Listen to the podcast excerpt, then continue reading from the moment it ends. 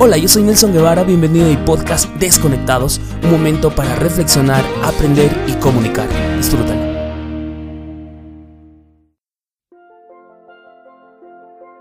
¿Por qué guardas y acumulas tanto odio y tanto rencor? Desde pequeños, desde que éramos niños, nos enseñaron a reprimir la violencia, a reprimir las agresiones, a reprimir nuestra ira. Eso que a la larga se convierte en rencor, en odio, en resentimiento hacia los demás. Quizá de niño tú eras quien sufría maltrato por parte de tus padres e ibas a la escuela y transformabas toda esa ira en agresión, en violencia a tus compañeros. Y llegaba la profesora, te castigaba, te reprimía todo eso. Acumulaste todo ese odio, todo ese rencor.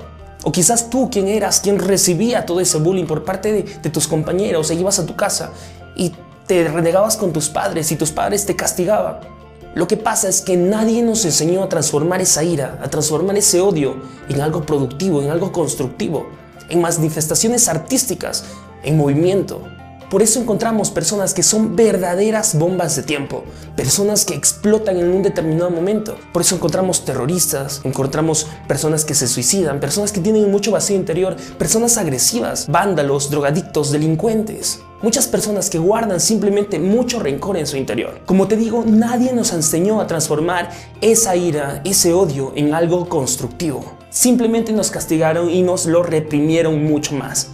Entonces, ¿cómo desfogamos y explotamos toda esa ira, todo ese odio sin hacer daño a nadie? Aprendiendo a descargarlas en manifestaciones artísticas, en movimiento, en deporte. ¿Estás enojado? ¿Tienes ganas de golpear a alguien? Métete a un gimnasio de box, ahí, ahí le das duro. O cómprate un saco de esos de pelea, eso te va a ayudar muchísimo. ¿Te sientes enojado? Métete a tocar algún instrumento, aprender algo nuevo. ¿Estás enojado? Métete a un curso de baile. ¿Estás enojado? Métete a dibujar. ¿Estás enojado? Métete a hacer el hobby que más te gusta, pero nunca reprimas todo ese odio, toda esa ira, todo ese rencor, que a la larga se convierte en mucho más rencor. Despierta tu creatividad, empieza a hacer cosas que no hacías antes. Ahora tú me puedes decir, soy muy grande para cambiar y ya no tengo tiempo. ¿Estás seguro que no tienes tiempo?